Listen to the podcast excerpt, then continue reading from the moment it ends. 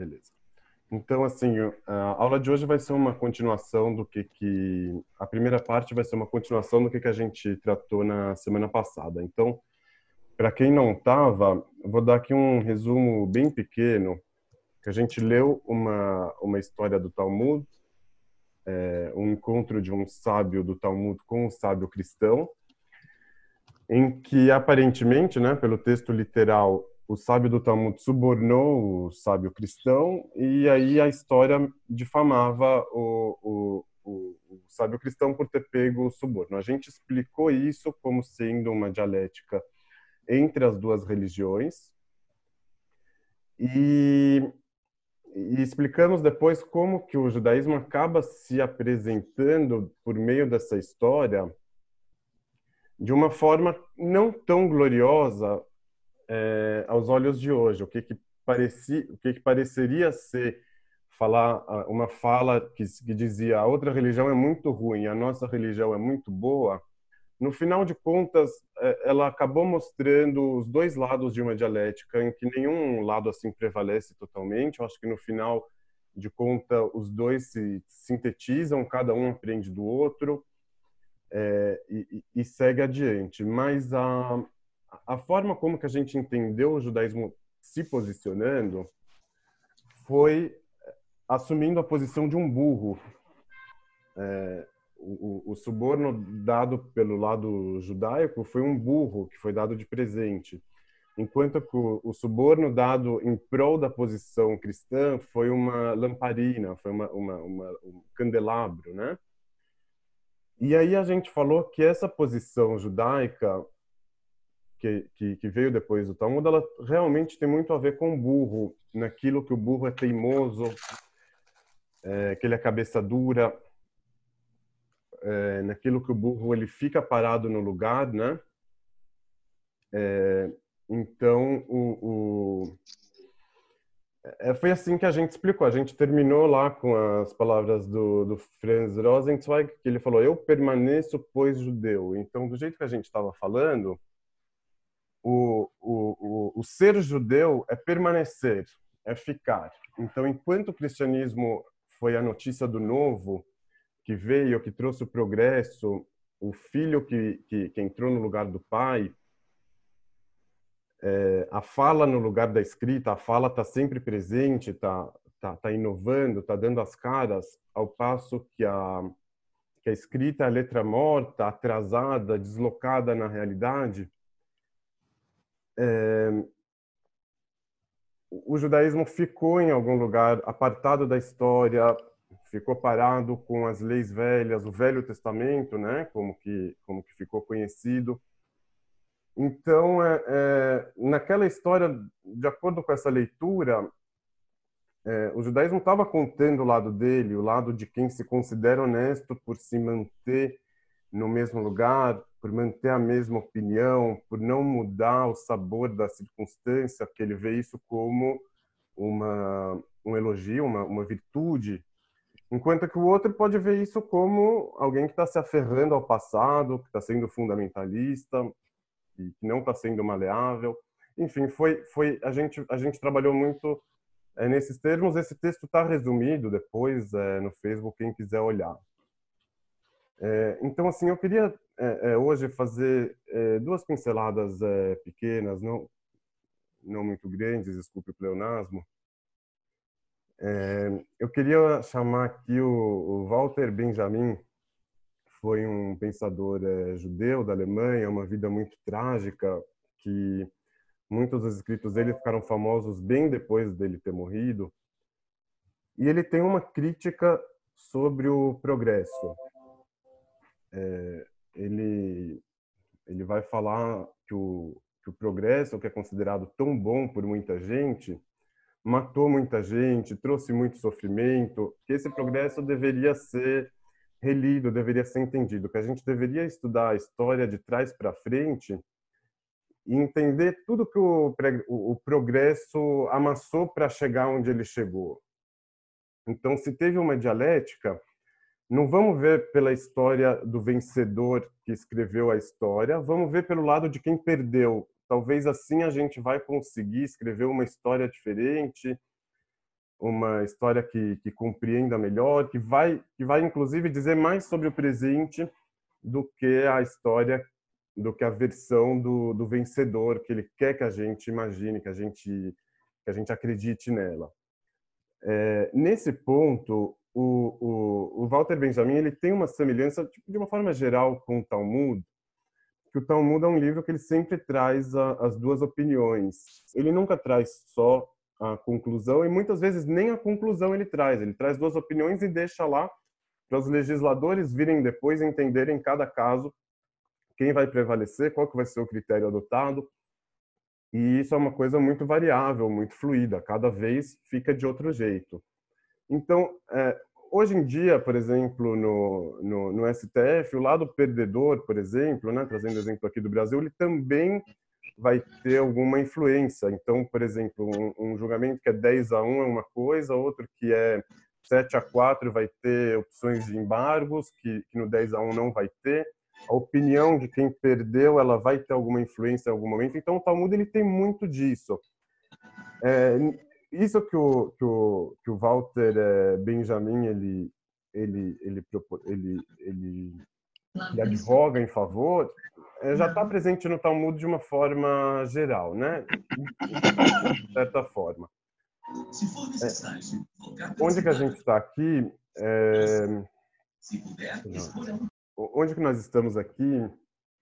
É, que a gente poderia chegar e falar que o, que o lado que a gente falou aqui do, do, do, judeu que permanece, que fica parado no lugar, talvez ele poder, a gente poderia dizer que ele estaria numa posição é, benjaminiana, contra o progresso, vamos falar assim. Ah, olha como o progresso vai construir a ponte Rio-Niterói e mata centenas de operários ali embaixo da ponte, a mesma coisa na Panamá. O Benjamin pega isso muito do, do Baudelaire, falando sobre o progresso que teve na França, as galerias que eles construíam, a, a gentrificação, que você mandava o pobre para longe, fazia ele sumir para fazer uma construção maravilhosa. E quem fosse ver só a construção não ia entender o contexto inteiro de tudo que aquilo envolveu.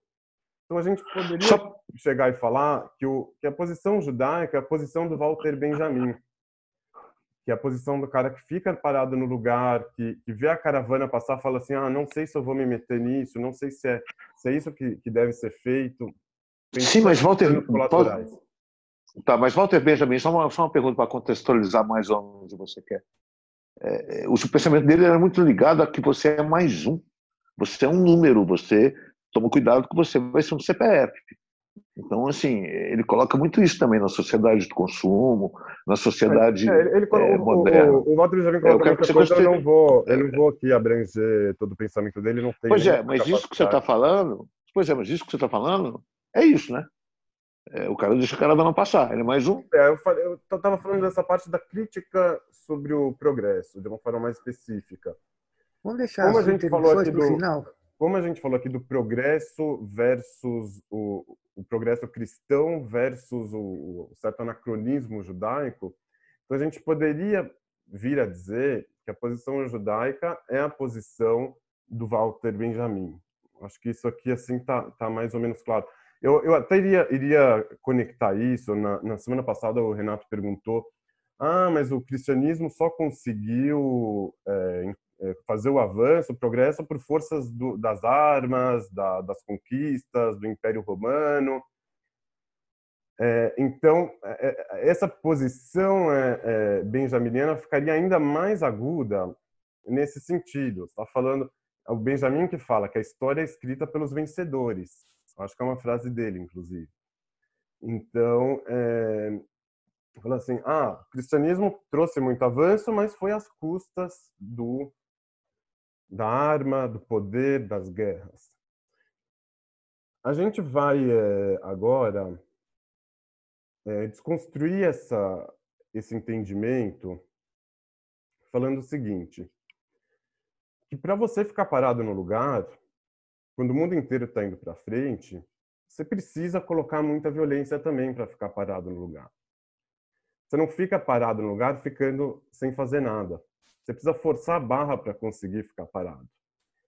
e aí aqui eu vou eu vou trazer uma uma leitura muito muito diferente, mas que ela existe, ela ela tem a sua razão de ser, para questionar inclusive aquela pergunta que o Renato fez sobre o poder bélico que foi usado em favor do cristianismo.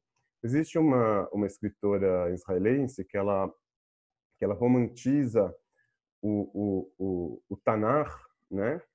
A Bíblia, os profetas, todas essas histórias, e aí ela faz uma leitura bem interessante, mostrando como o reinado de Judá usou as armas e usou as guerras para impor o monoteísmo dentro de Israel.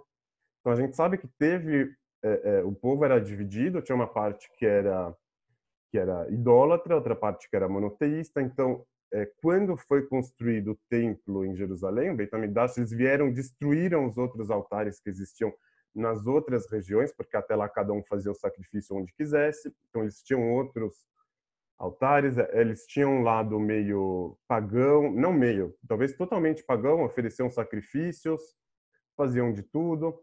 E como que foi essa história essa história, como essa história foi escrita? Como se fosse que os judeus foram sempre e exclusivamente monoteístas. Será que não foi também a força da arma? será que a Torá que a gente tem ela era a mesma naqueles tempos? Será que ela não foi reescrita? Será que ela não foi reinterpretada em favor daqueles que detinham o poder naquela época? Então ela está contando a história hoje em dia pelo ponto de vista não do Yehudá, não da tribo de Judá que, que detinha o poder, que era monoteísta, que o templo estava na parte dele ali, colado em um enclave dentro de Judá, na parte de Benjamim, é, ela está contando a história pela versão dos membros da tribo de, de Efraim, de, de, dos filhos de Yosef, que eram os rei, o rei é, do outro lado do reinado, que não era monoteísta. E qual que é a versão da história dele? Então, assim, a gente tem que ter muita maturidade para poder recepcionar essa outra essa outra leitura. Então, assim, por um lado, para você ficar parado no lugar, você tem que empregar violência. Isso aqui é, a gente vê no dia a dia. Eu, eu escrevi no texto, eu fiz até um, um certo eufemismo, que eu coloquei assim aqui. É,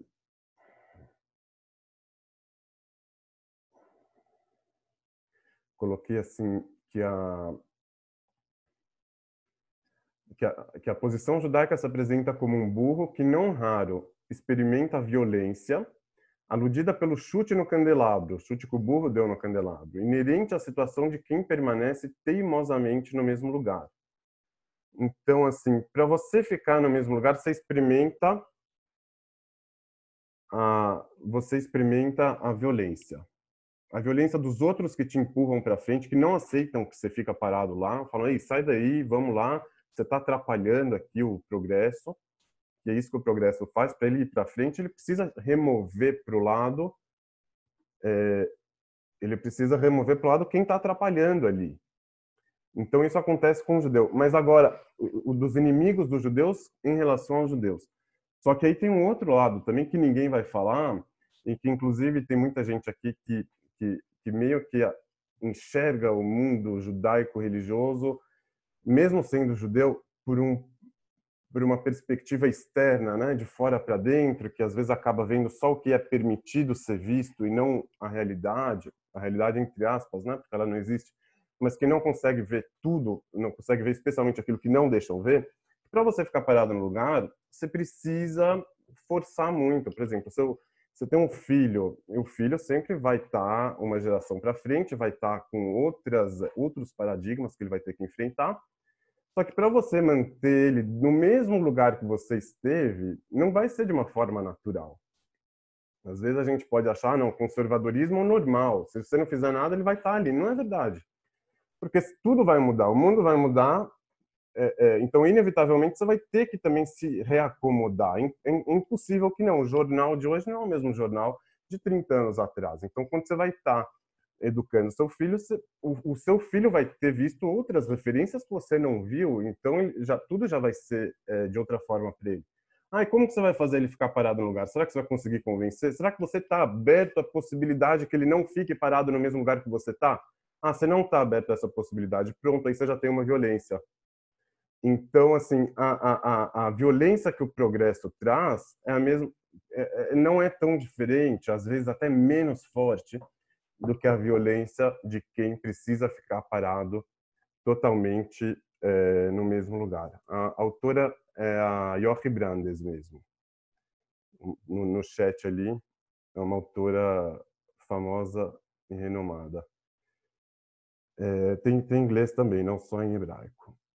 Então, assim, é, eu acho que aquele texto da, da semana passada, aquele assunto, ele, ele ainda tem diversas pontas é, que podem ser puxadas para serem trabalhadas melhor, mas é, esse ponto aqui, inclusive por uma por uma questão pessoal, assim, eu acho que, que, que me tocou muito e, e aí eu queria trazer para cá, inclusive para para responder ou desfazer a pergunta que foi feita sobre sobre a questão do cristianismo ter usado das armas para poder se propagar, porque o judaísmo também usou em algum momento da sua história as armas para poder é, disseminar o, o em, em, dentro de si mesmo, né, para poder é, para poder estabelecer o monoteísmo. Então, assim, é uma, é uma situação bem, é, é, é, que falando entre nós, né, bem, bem, bem característica da gente. Né? Falar, ah, eles usaram as armas para não sei o quê, como se fosse que a gente não usou também, pelo menos dentro de nós, né, para para estabelecer a, a nossa verdade. Algum algum comentário aí? Posso? Sim, de acordo com. Fala aí. Eu vou? Vai, Ernesto. Uhum. É, não, eu só fiquei pensando que acho que o, a, o Benjamin nesse texto ele traz uma posição que é interessante entre essas duas, de ficar parado e ir para o progresso.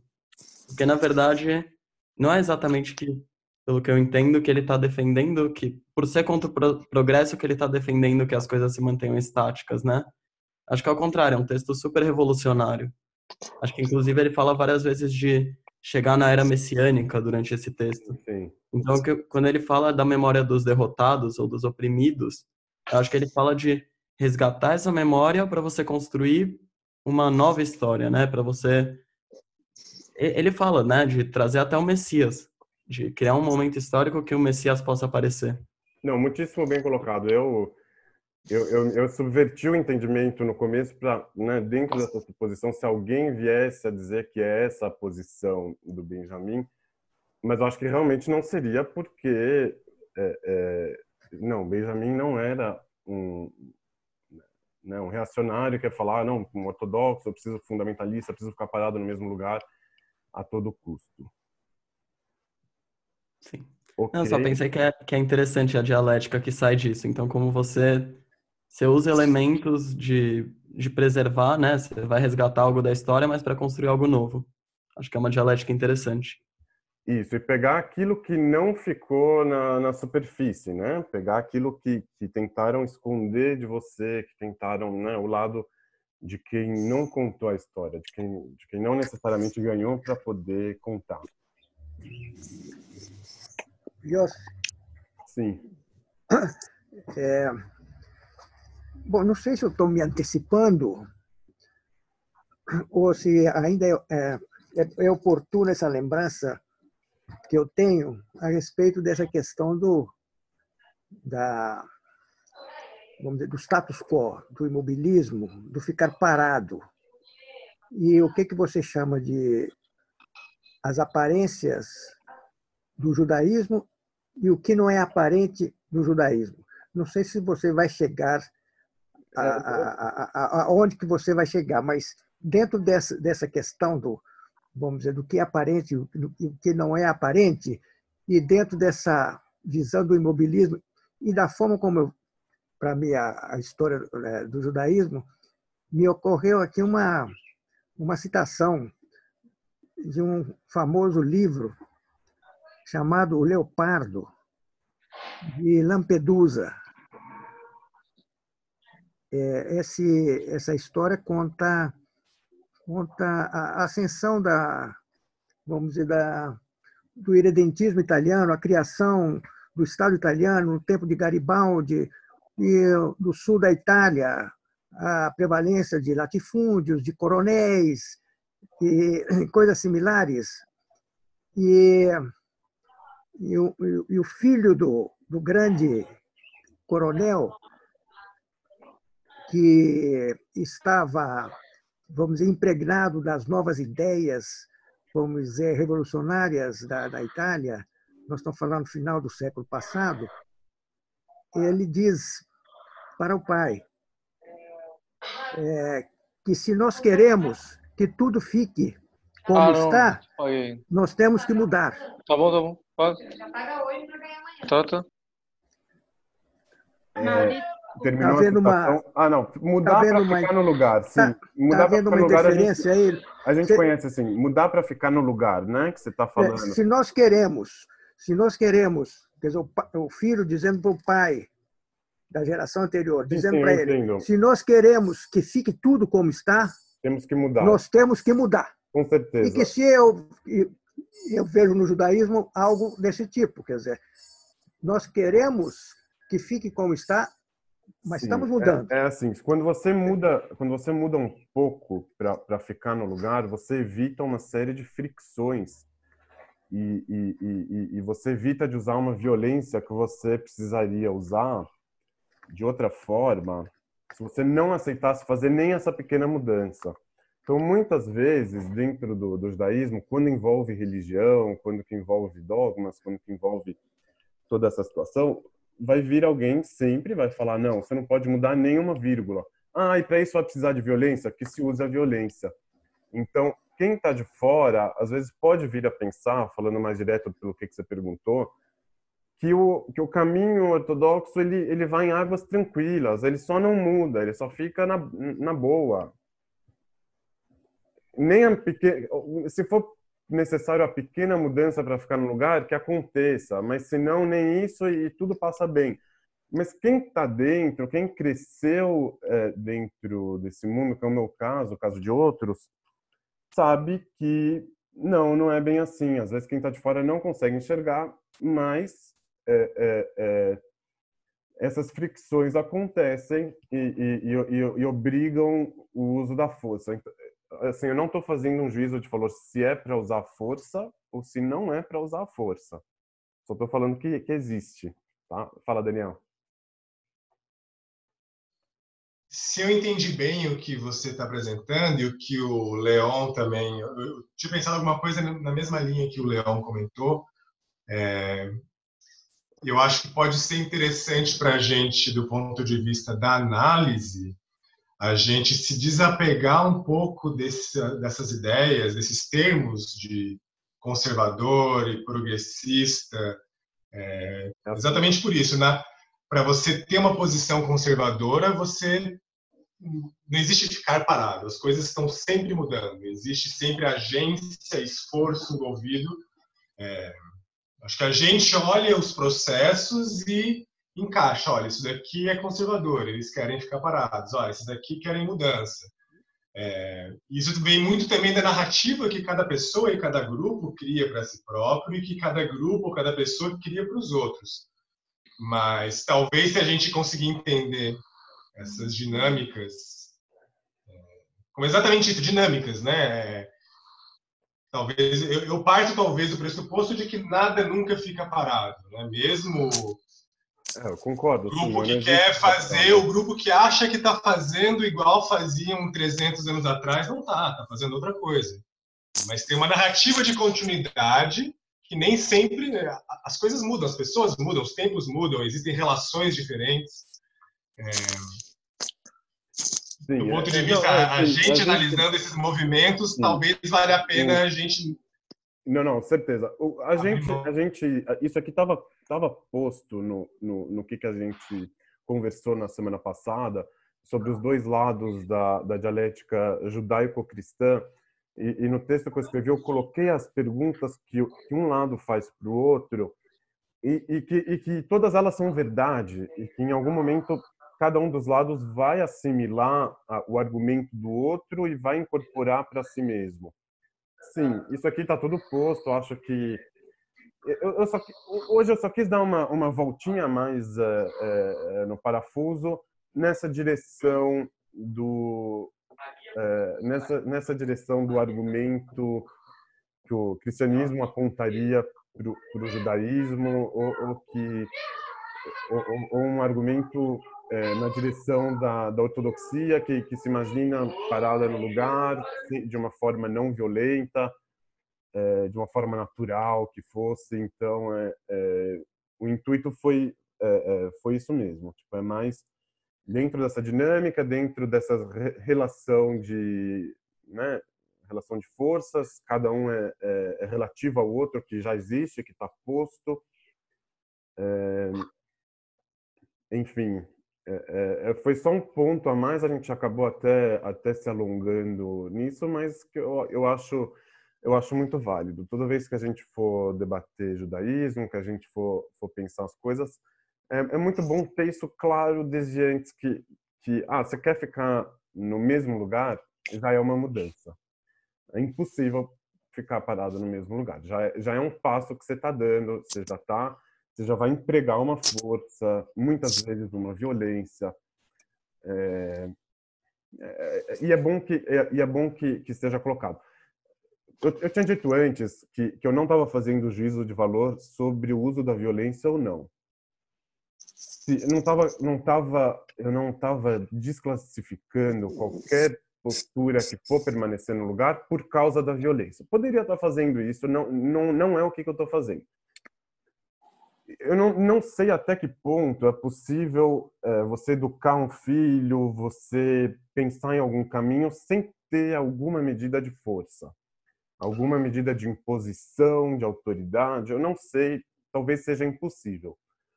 O que, que sim é importante a gente trazer isso é saber que existe a violência, é estar tá consciente disso. É, é não mentir nem para você e nem para os outros que não teve. Ah, não, eu não aconteci, eu só fiquei parado no lugar, não fiz nada demais. O meu caminho é o natural, o meu caminho é o certo, o meu caminho é o óbvio. É, é, é, é, é muito fácil e muito bobo acreditar nisso.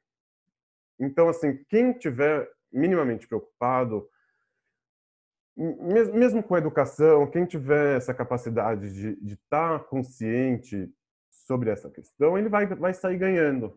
Ah, eu vou empregar uma violência, mas quando você sabe que você está empregando, você está usando a sua autoridade, essa mesma autoridade vai ser totalmente diferente. Essa violência vai ser totalmente diferente. Ela vai poder ser amenizada em um, em um, em uma, em um outro movimento, né? Ela vai, vai poder ser trabalhada, não vai precisar ser reprimida. Então, assim, sem, mesmo sem fazer o, o juízo de valor, eu, aí eu faço o juízo de valor em favor da, da consciência, da ciência do que está acontecendo, do que, que, é preciso ser feito, se é que é preciso. É, Yossi, Sim. É, boa noite, é Isaac que está falando. É, eu, eu queria fazer um comentário, eu assim, só peço desculpa se ele soar fora do contexto do que está sendo falado, eu estou entrando no meio da conversa e também não participei da semana passada. Mas me, me pareceu muito interessante introduzir um conceito que eu estudei é, alguns anos atrás, que é o conceito de estrutura dissipativa.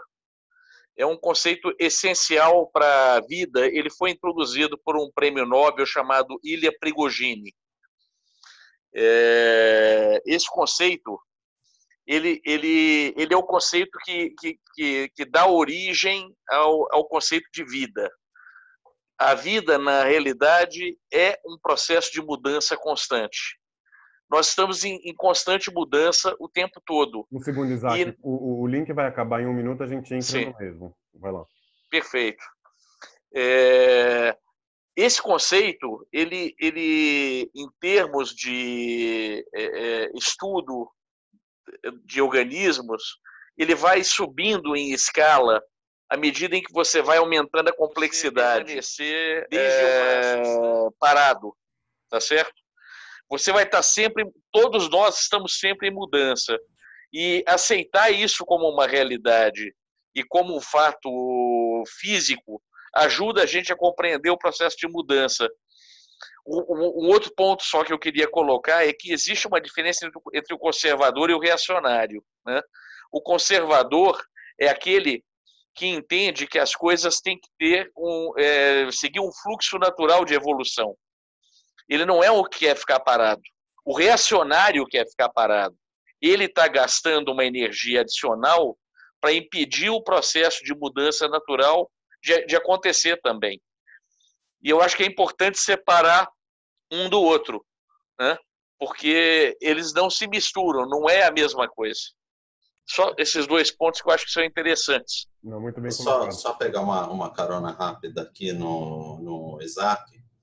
É, eu, eu confesso que eu não entendi uh, o ponto que estava aí subjacente à discussão da violência, mas é, usando aí até conceitos econômicos ou conceitos de escola austríaca, é, eu acho que um ponto muito importante nessa discussão, é, Yossi, que até vai é, dar a definição de violência, que eu acho que a violência ela parte do ângulo, né? Eu acho que dá para se usar a violência, mas é, interessa saber se ela está legitimada ou não, que é o ponto de liberdade, né?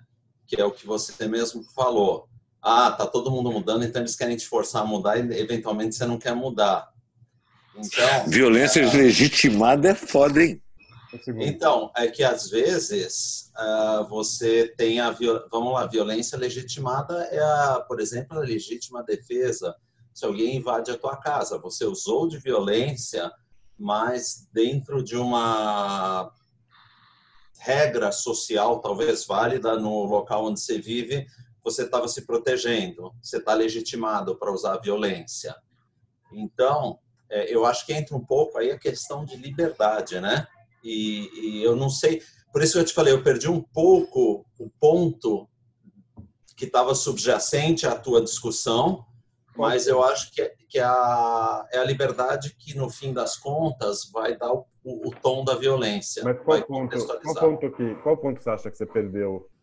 Que você, eu entendi que você começou a falar, né, do, do início, que era a questão do, do judeu e do, e do cristão, e aí ele tendo subornado com o burro, o outro com a, o candelabro, e aí você passou para o ponto de que querer se manter no mesmo lugar, você também acaba lançando mão de violência para isso. Ah, sim, é. E aí, o, o, e aí eu te, é, te então, pergunto, o link para isso... finalizar, eu te pergunto se essa violência, na verdade, não é a preservação da tua própria liberdade de ser quem você quer ser. Sim, mas essa, essa violência, é, ela é muita, ela, ela é para os outros, né? Muitas vezes, seus filhos, por exemplo, os filhos dos outros. É, você pode ser quem você é, mas é, esse conceito de pluralismo, ah, eu vou ser quem eu quero, você vai ser quem você quer. Muitas vezes ele é muito estranho à religião. Então, é, é, na história é, que a gente leu lá na semana passada, tem a, a imagem do burro chutando o candelabro. Foi daí que eu peguei esse link da violência que é empregada para ficar no lugar. É, não é à toa que isso apareceu lá. Pelo menos quando a gente vai ler, imediatamente você vai se lembrar da violência do burro que chuta o candelabro, que chuta a luz, que chuta o progresso para poder ficar no lugar dele. Ele tem o direito de fazer isso? É legítimo? Eu não falei que não. Mas eu acho que é importante você ter essa ciência. Ah, estou sendo violento para isso agora. Não estou sendo. Estou sendo em uma medida boa, em uma medida ruim. É, eu acho que eu, eu acho que, que, é, que é válido ter, ter, ter esse pensamento. Eu não estou usando a violência para interditar o debate ou como um valor absoluto. Sim. Não, é, mais... não é o caso, mas, mas é importante ter isso em mente. Como se fosse um, uma, uma, a questão da agressividade freudiana, né? Como uma pulsão, uma, como movimento, como força, não violência com a conotação, né? De... É, não só, né? Não só. Essa violência às vezes vai ser empregada como uma colocação de sentimento de culpa, vai ser colocada Ai, como vai ser colocada como uma ameaça de exclusão, de expulsão. É, culpa e vitimismo, culpa, drama e vitimismo, esquece não. Mil e uma formas de você empregar esse tipo de violência. Mais formas é, intangíveis do que tangíveis, inclusive. É, como que a gente está, então? Vamos partir para outro assunto? Ficamos? O que vocês dizem? Vai para frente, candelabro. Tô doido, tô doido para ver o, tô doido para ver o segundo assunto aí. O segundo assunto aí é sensacional. Vai, não, então só, o Yossi. Só, só peço para ser conciso, tá? Porque senão a gente já está bem atrasado. Tá. Fala, Leon. Então, resumindo, o judeu com burro, mesmo querendo ficar como está, pode ser um ato de violência. É isso que nós, pode que eu resumo da, é. Pode ficar, mesmo ficando parado. Assim, é, é, é, depois de tudo que a gente falou, se você for ler o texto de novo que está escrito, você já vai ver esses elementos lá. Você e os outros também, eu acho, não, não, não, não como um resumo, como uma, como uma conclusão que todo mundo vai concordar, mas eu tentei colocar ali o, o, os dois lados, vamos falar assim. Tá bom. É, essa semana aqui a gente comemorou o, o 90 aniversário do filósofo judeu Jacques Derrida, o filósofo que marcou a segunda metade do século XX de uma forma é, muito forte, é, deixou um, um, legado enorme. É, ele veio a se popularizar muito na, sociedade como um todo depois que, que, que, tinha saído do auge acadêmico, vamos falar assim. É, hoje em dia é muito comum os conceitos de pós-verdade, desconstrução, tá, tá, tá muito na, na política isso. Eu me lembro que 2012 a 2013, a palavra do ano pela universidade lá de Oxford, se eu não me engano, foi pós-verdade, foi um conceito novo e aquilo ali, o fake news que a gente está tá debatendo, a, o, os desafios que a democracia enfrenta no mundo inteiro, né? não é só no Brasil ou nos Estados Unidos, tudo isso são conceitos que, que vieram teoricamente, na primeira vez, em grande parte com, com o Derrida. Então, é, eu me lembro de uma capa de revista, que é uma coisa trivial, uma capa de revista falsa que circulou é, muito na, nas redes sociais em 2010, 2011, 2012, que era uma, uma capa falsa. E aí eu ficava muito bobo quando eu via aquela capa. Falava assim, mas como esses caras não sabem que é falso? Sabe aquele aquele jovem que vê o analfabetismo digital dos mais velhos e fica bobo, pasmo, como pode ser? O cara tá compartilhando uma capa que já rodou seis meses atrás e continua rodando, ele vem compartilha de novo, absurdo, não sei o quê. E aí, quando que veio o conceito do, do pós-verdade, você começou a entender que o ato de compartilhar aquela capa falsa estava cheio de verdade dentro daquela pessoa que estava compartilhando, dentro da percepção popular de, daquele, daqueles milhões de pessoas que compartilharam a mesma capa falsa, que tinha muito mais verdade naquela percepção, naquele fato do próprio compartilhamento, do que uma capa verdadeira que saiu na semana passada. Então, aquela capa remoída e, e, e regurgitada por meses e anos, ela era mais verdade, porque as pessoas acreditavam naquilo, porque ela expressava uma verdade para todas aquelas pessoas. E aí, é, nessa época que eu estava começando a conhecer um pouquinho do, do Derrida, eu não sou nenhum expert, é, inclusive até hoje, porque é um autor é, dificílimo. É, isso que eu estava falando que ele saiu do auge é uma coisa bastante comum em todo grande pensamento que surge. Quando, quando ele surge, todo mundo cai em cima para debater como adepto, como detrator, ficando em choque. E aí, quando surge outra coisa nova, aquelas pessoas que entraram lá só pela moda, só porque era novidade, vão pro novo que apareceu depois e, e vão continuar a vida que segue. mas não significa que o pensamento do Derrida nesse caso que ele tenha sido superado, que ele já tenha sido esgotado, principalmente, que ele não foi. Então tem muita coisa que dá para trabalhar ainda, que dá para explorar.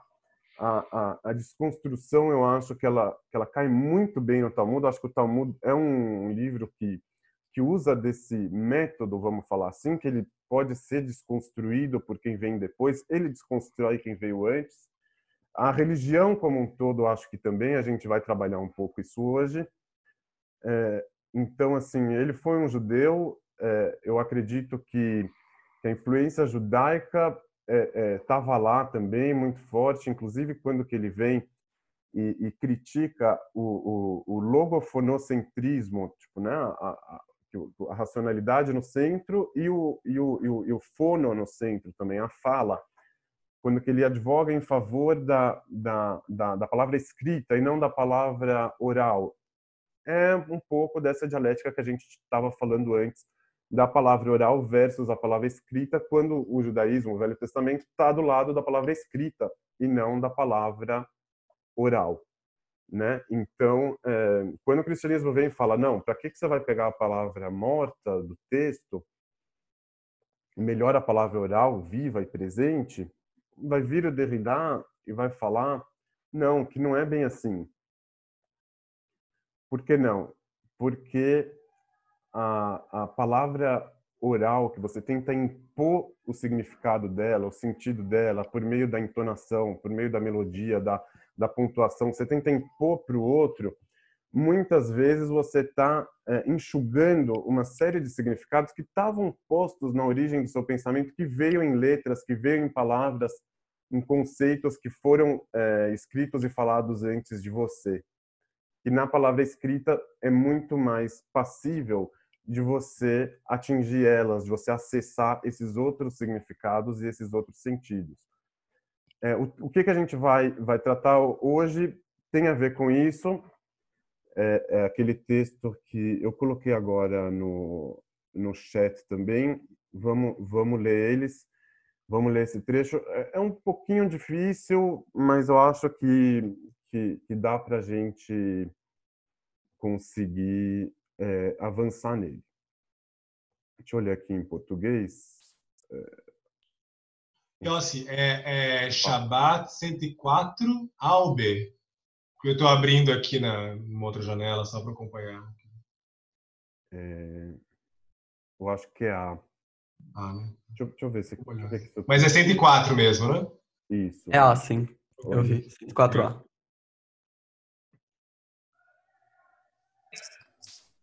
Yossi. É, 104A. Eu tenho aqui em hebraico, se você quiser também. Posso colar para você. Fala. Eu achei aqui já no, no Cefar aqui o hebraico. Obrigado.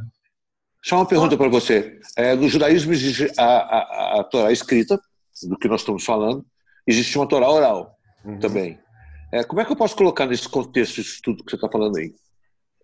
Vamos, vamos, vamos, vamos, vamos, vamos seguir que, que vamos seguir que eu acho que vai estar, tá, vai tá, vai tá dentro disso sim.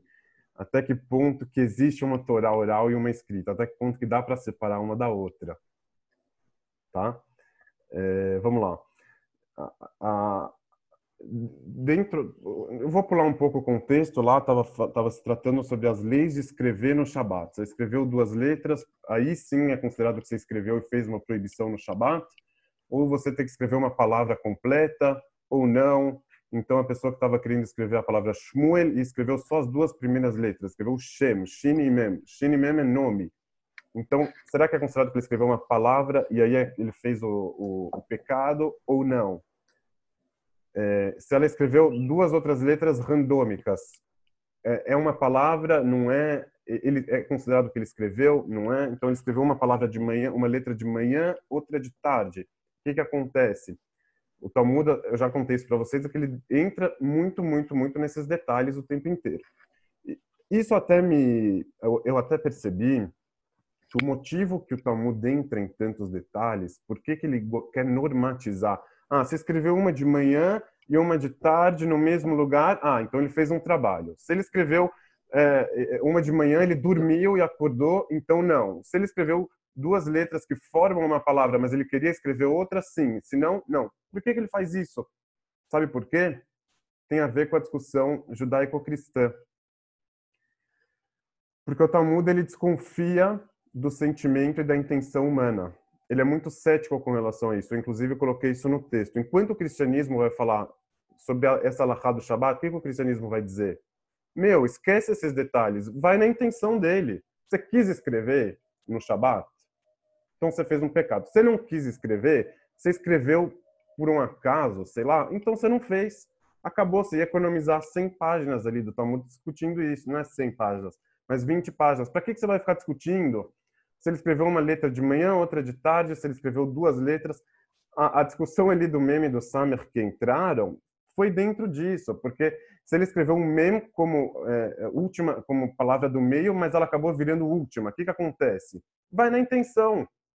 Por que, que você ficou parado discutindo isso? Não, porque ele não acredita na intenção da pessoa. Ele é cético com relação a isso. Então, se o cristianismo fez todo o giro dele de sair das práticas para ir para a intenção, o, o, o Talmud radicalizou para o outro lado. É muito importante vocês saberem isso. Quando vierem te dizer, ah, não, o judaísmo ele valoriza muito a intenção, ele valoriza, mas ele dá a ela um segundo nível, não dá o mesmo nível das ações, das leis, da, da racionalização. E isso não é necessariamente ruim. A gente vem dentro de uma sociedade que valoriza muito a intenção. Mas a, a crise do politicamente correto, desculpa que eu estou entrando de novo em política, tem muito a ver com isso. Você iguala a, a, intenção do cara e a fala ao ato. Ah, mas eu só falei, eu não matei. Então, o politicamente correto que tem uma premissa cristã vai falar: não, você está errado como se fosse que você matou o judaísmo nessa posição dele mais formal, mais é, ele, ele, ele, ele anda com o freio de mão puxado, só que de propósito, para não exagerar na penalização do pensamento. Então, ele já que ele não dá tanto valor ao pensamento, então ele consegue ficar mais livre. Ah, ele só pensou, ele só falou, não é o fim do mundo.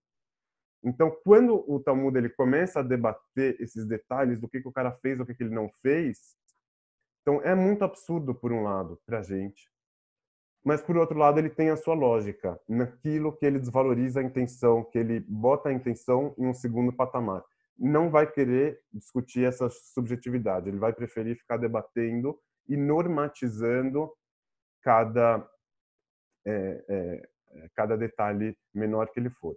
Mas então estava é, discutindo essa questão aí das letras e aí veio um rabino da Frisda e disse as letras Mem e Samer, que vocês estão vendo aí no chat, que elas têm um, um buraco no meio, né?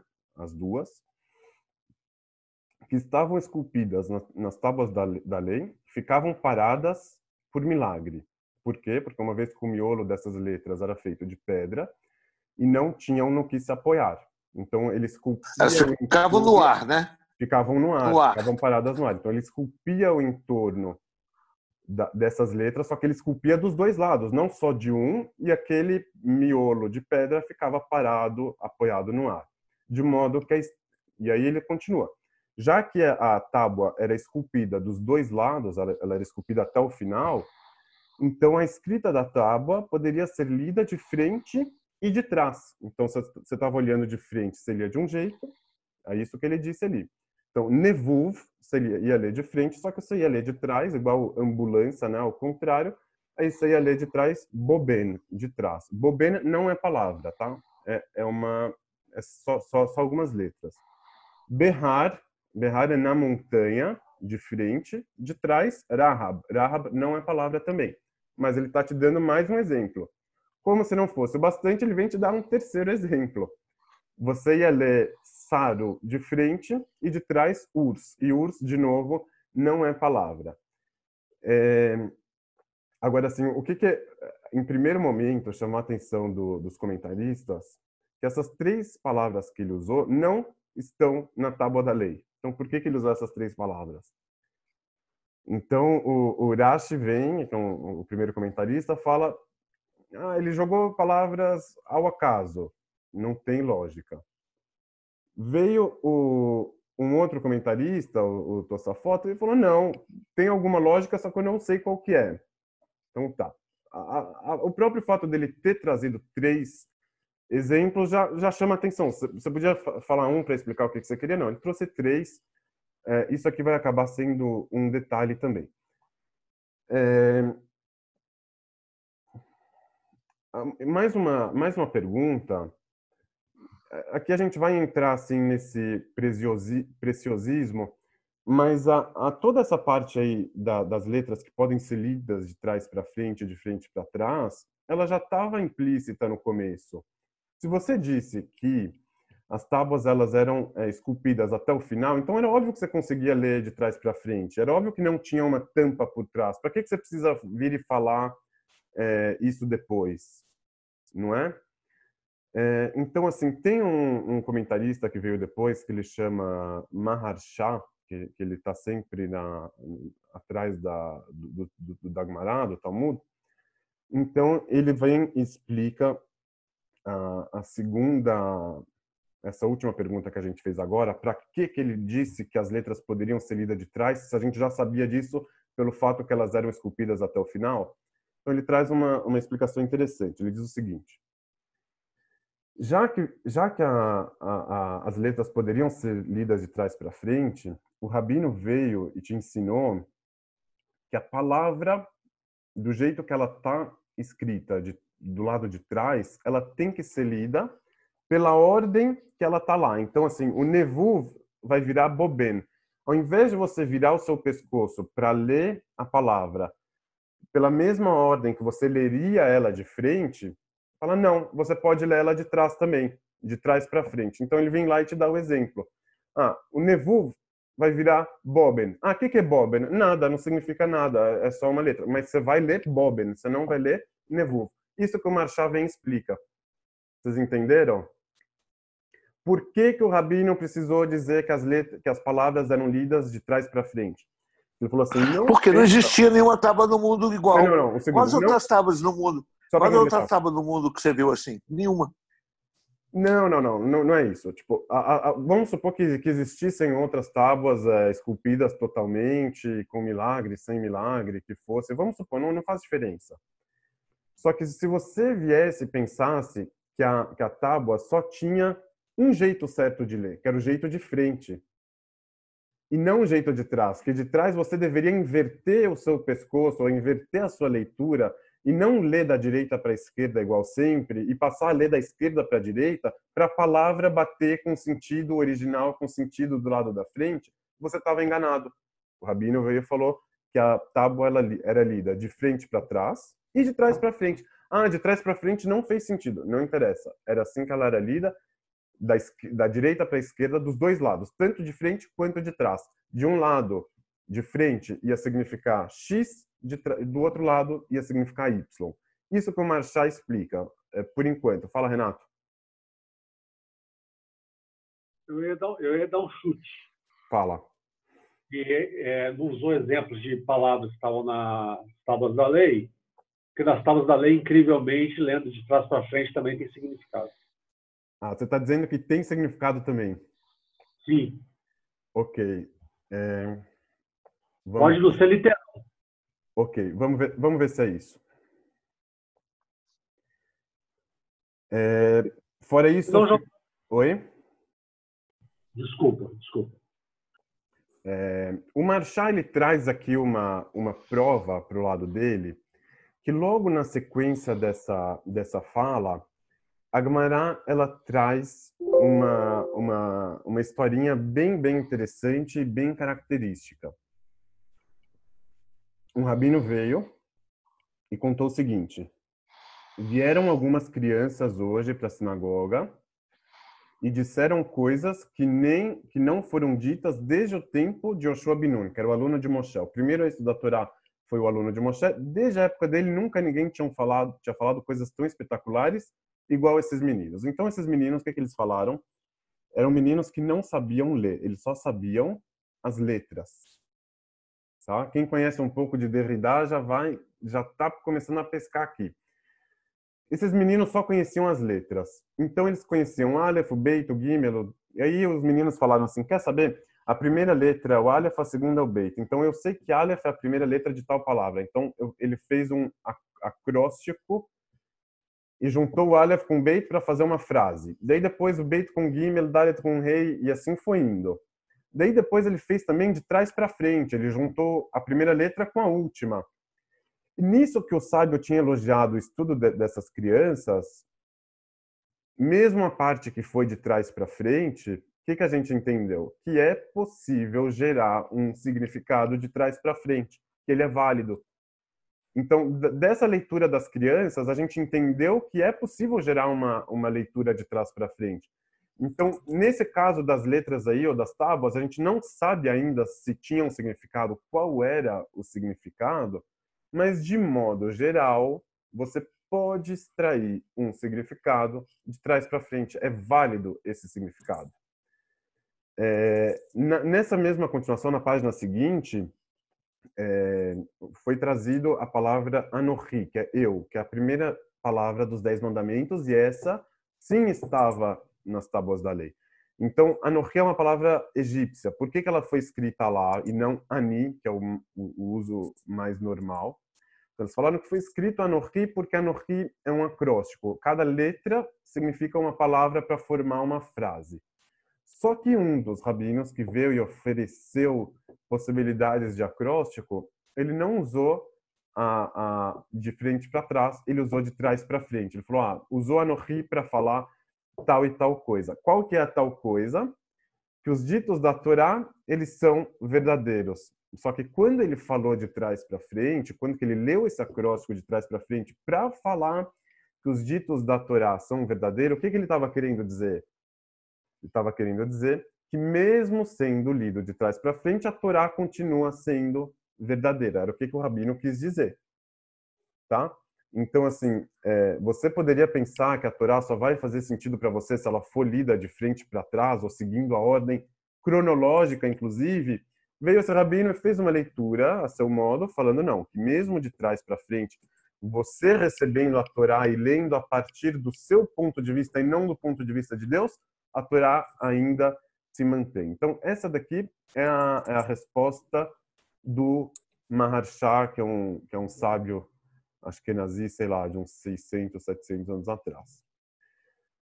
É, Para a gente entender um pouco melhor essa resposta do Marchand, eu vou trazer aqui o, o pensamento do Derrida, né, à medida que eu consigo entender dentro da, das minhas é, limitações.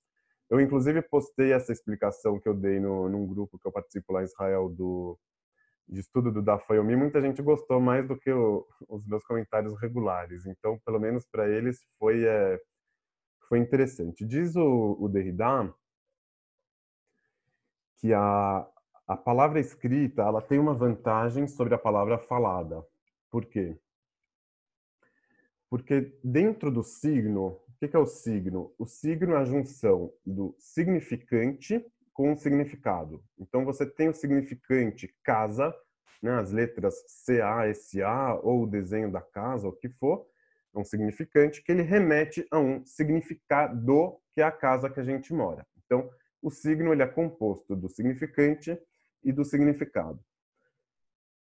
A palavra falada, ela acaba deixando mais claro qual para qual significado o significante está jogando. Então, quando você está falando assim, ah, tal time jogou em casa.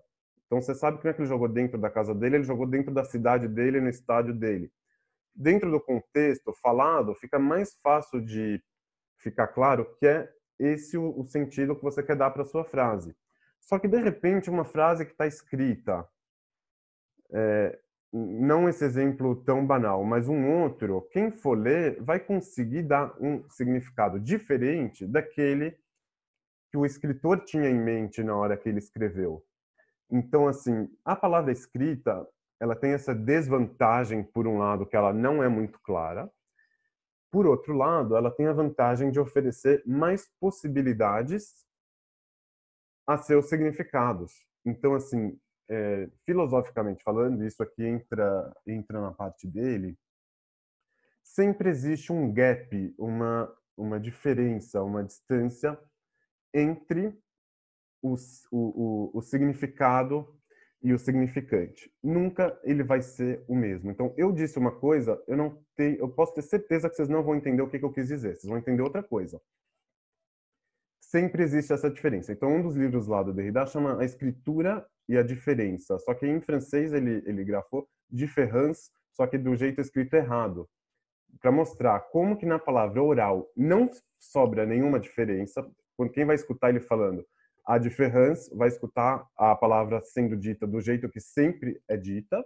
Só que quem for ler vai falar, opa, tem um erro de grafia aqui, tem um erro ortográfico.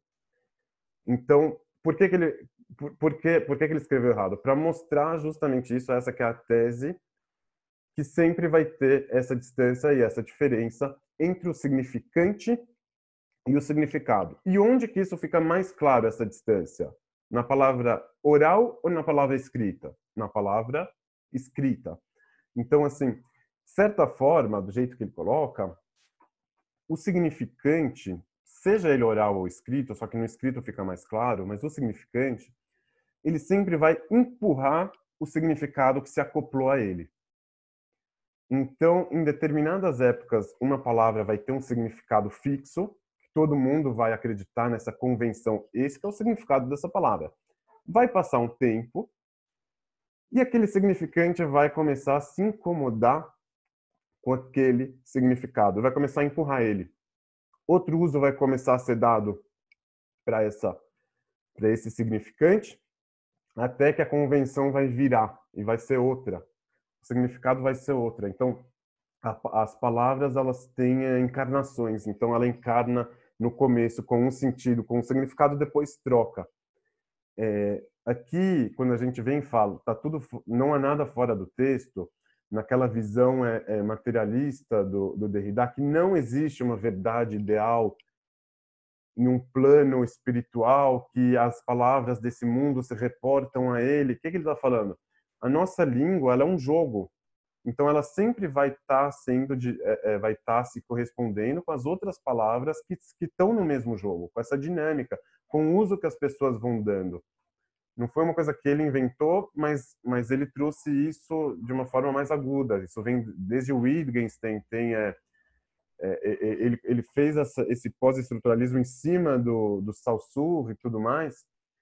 Ah, não existe um significado fixo. Ah, vamos voltar para o significado fixo. Não, não tem. O significado ele está sempre sendo empurrado, está sempre sendo movido pelas pessoas, pelo poder quem tem mais força, vai vir alguém com uma campanha de marketing violenta e vai fabricar um significado diferente. Mas ela é dinâmica, ela não, o que é certeza? Que ela não tem esse significado fixo. O significante ele sempre vai empurrar o significado que está em cima dele. Aqui, quem vai ter a primazia? É a discussão, desculpa insistir no termo, quem vai ter a primazia? O significado ou o significante? É a discussão judaico-árabe cristã nesse ponto. Cristão... Por isso que eu virei publicitário, publicitário também desse problema. O, o, o cristão vai falar, para mim o que, que importa é só o significado. O significado novo que está aqui, o, o que está lá atrás, na origem, não me interessa mais. O árabe vai falar significado, o que, que é significado? Não existe, só existe a palavra escrita do Corão, que não pode nem ser traduzida, que está lá, que está tá viva para sempre do mesmo jeito, o judeu vai falar, é, eu, eu acho que existem os dois, mas eu prefiro o significante. O judeu derridadiano, né? Vamos falar assim, desse, desse jeito de ler. Ah, tem o significante e tem o significado. Hoje, o significante é fixo. Hoje eu remeto tal significado para ele. Amanhã posso estar remetendo outro. Ou esse significante, ele mesmo vai remeter outro significado para si mesmo. Então, o significante ele sempre vai estar jogando novos significados, novos sentidos para é, é, o jogo da, da, da, língua que a gente está tá conversando.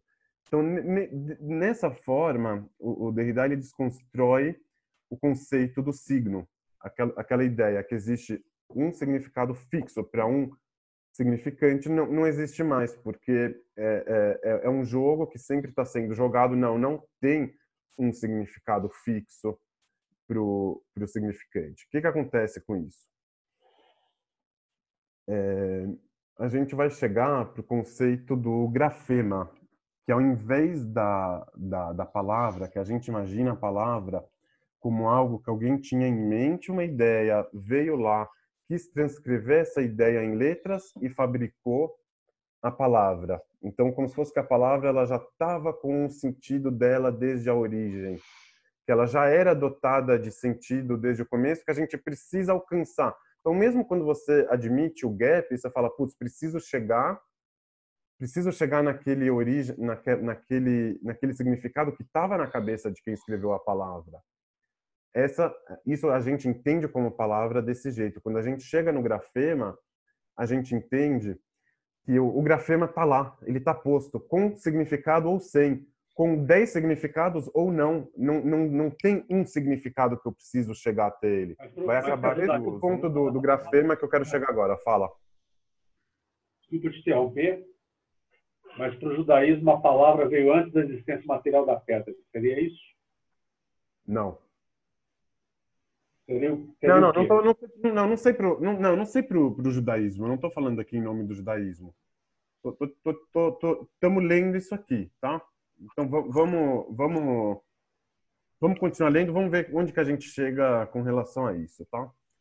É, a gente estava no, no, no, no, grafema. Qual que é a diferença do, do grafema e da palavra? Então, assim, a palavra a gente considera que é um ente estava na cabeça de alguém, uma ideia, um conceito que estava na cabeça de alguém, ele tinha alguma coisa clara dentro da cabeça dele.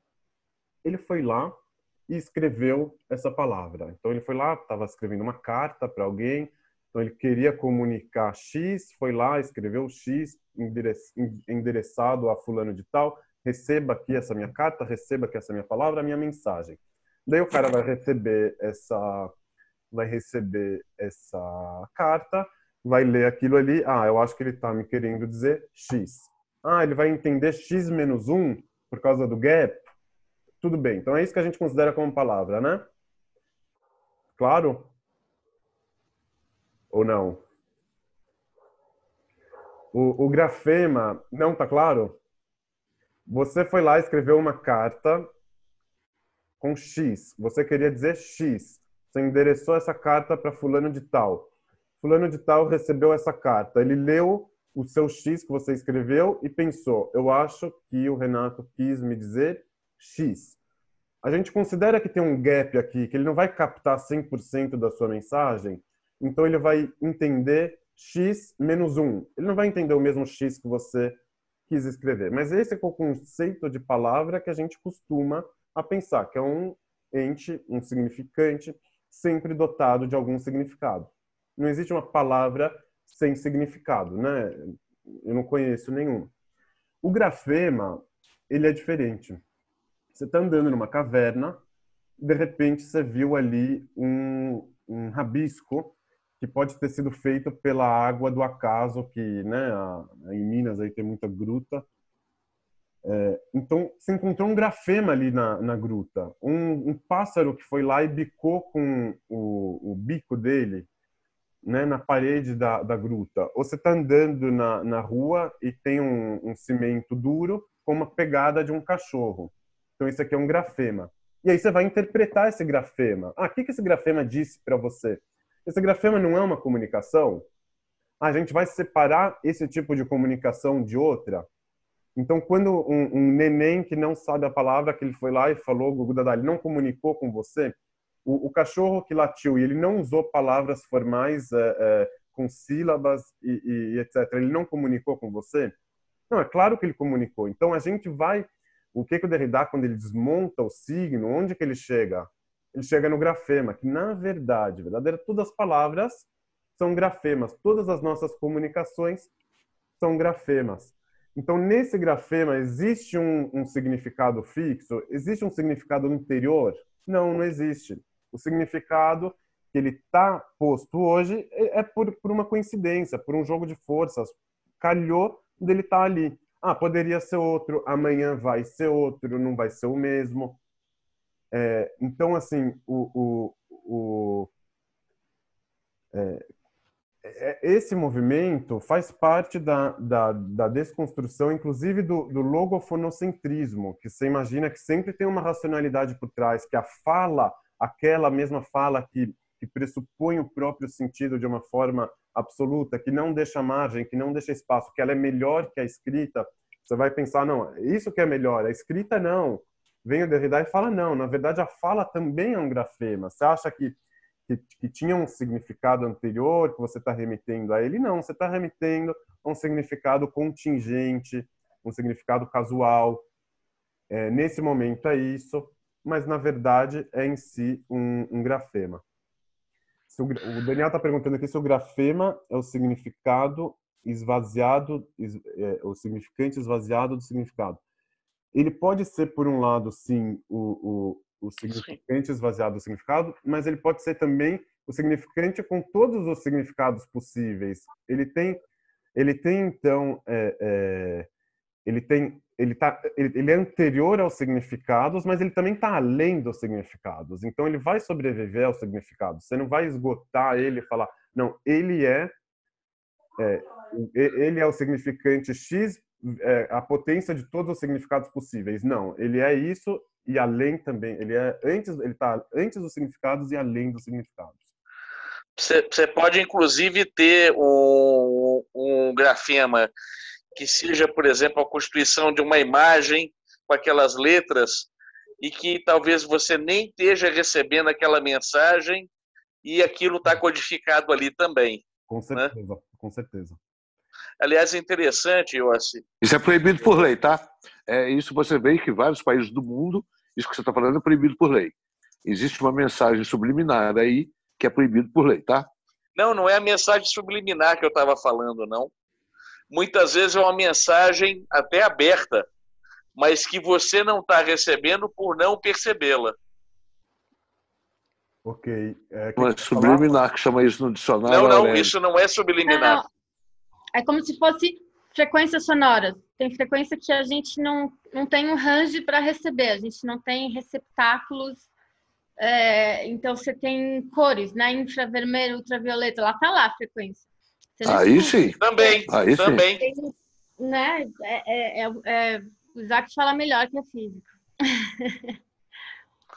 Não, eu inclusive queria é, trazer um conceito interessante, porque ao a gente falar disso, eu não consigo deixar de lembrar do Ken Wilber, com o espectro da, da razão, onde ele traz exatamente esse conceito, mas ele vai um pouco além disso.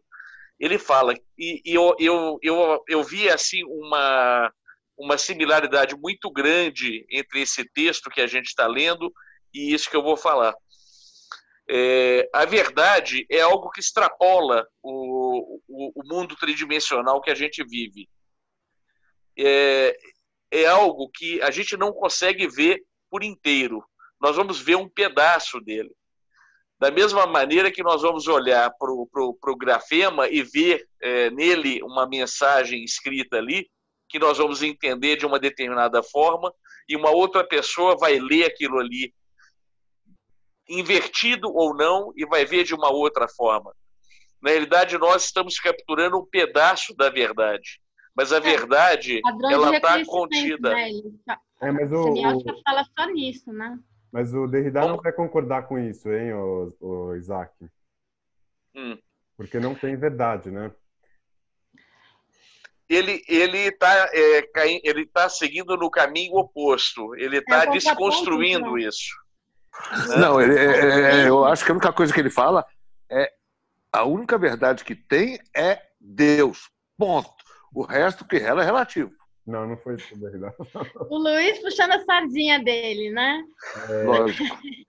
Então, assim, quando que a gente está falando de, de grafema, dos N significados, você não tem como falar em verdade, né? Porque ela também vai estar tá em jogo. A linguagem está em jogo, tudo está em jogo. Então, você pode chegar na conclusão de, de uma verdade X ou Y, mas é um significado que você está dando a, a, aos, aos significantes que te apareceram, é uma interpretação que você vai estar tá dando para ele em um determinado momento. Se você chamar a verdade como um conjunto de possibilidades, que é infinito, aí é uma coisa. Então, é, eu inclusive estava vendo uma, um encontro do, dos professores de Derrida e aí eles estavam falando que, que para evitar de usar o pluralismo, é, é, a, multipli, a multi, multiplicidade de, de, opções, porque as pessoas entendem errado, acham que tudo é válido e não sei o quê. O cara estava falando isso com, com, com, por uma questão política, por, um, né, por uma situação. Ele falou, se você falar que tudo pode, então... Mas se você chamar de verdade essa multiplicidade de, de possibilidades, aí talvez ele vai concordar com você. Mas você achar uma verdade, ah, a verdade é isso, aquilo, não, porque a verdade ela vai estar sempre posta é, para todos os, os, significados possíveis aos significantes. O que, que eu estou querendo falar aqui, ó? É, é... Mas tem um porém disso. Oi, um segundo. V vamos, vamos, vamos, continuar porque tá. nesse ponto vamos vamos terminar daí se tiver. O que que, que, que eu estou querendo falar? quando Rav Hizda, aquele mesmo Dagmará, que falou que, a, que, a, que as tábuas eram esculpidas até o outro lado e que as letras poderiam ser lidas, é, é, que as palavras eram lidas do outro lado, que ele falou assim, as palavras podem ser lidas de frente para trás e de trás para frente. Ah, por quê? Ele, ele falou isso por, um, por uma razão técnica? É isso que ele veio contar para gente? Ah, já que ela estava esculpida de um lado é, totalmente, então ela poderia ser lida do outro lado. Ah, gênio, parabéns. É para isso que ele precisa vir falar para gente? Não, né? Que, que ele falou? As palavras podem ser lidas de frente para trás e podem ser lidas de trás para frente. Ou seja, o grafema que está ali na tábua da lei, ele não tem um significado fixo e anterior e superior e espiritual que a gente precisa chegar até ele ele tem um significado convencional que a gente vai ler na Torá e tudo mais, que todo mundo vai seguir, mas ele pode ter outros significados. E esses outros significados, eles não fazem sentido, podem não fazer sentido para a gente hoje. Então, quando o Renato, hoje eu estou pegando no pé dele desde o começo, quando o Renato veio e falou, não, eu acho que de trás para frente também tem um significado. Não, não é que tem um significado. Ele está justamente falando que não tem. Não tem um significado fixo. Ah, qual é o significado daquelas letras que ele trouxe lá? Não, não tem. De trás para frente, não tem nenhum. Não tem nenhum. Fiquei pensando, mil rabinos pensaram antes, nenhum encontrou o significado daquelas letras de trás para frente, que inclusive nem estão escritas na tábua. Hum, mas o que ele está querendo dizer? Que elas são lidas de trás para frente. Elas podem ser lidas de trás para frente. Ou seja, você tem o, o, o de frente para trás aqui, de trás para frente, esses próprios significantes, eles também têm outros significados. Ou seja, essas mensagens podem ser lidas de frente para trás, ou seja, de Deus para a gente, mas podem ser lidas no caminho oposto. Eu já tinha adiantado isso, mas podem ser lidas no caminho oposto da gente em direção a Deus com o sinal inverso. Por quê? Porque o significante da, da Torá, do jeito que a gente vai querer ler ele, não tem um significado fixo. Ou seja, qual é o jeito, entre aspas, certo de estudar a Torá? Não é aquele que se apega a um significado, ou significado certo, o significado da tradição, que o rabino fulano de tal falou, que recebeu do ciclano, que recebeu do betrano, que recebeu do avô, do bisavô e do tataravô dele. Não.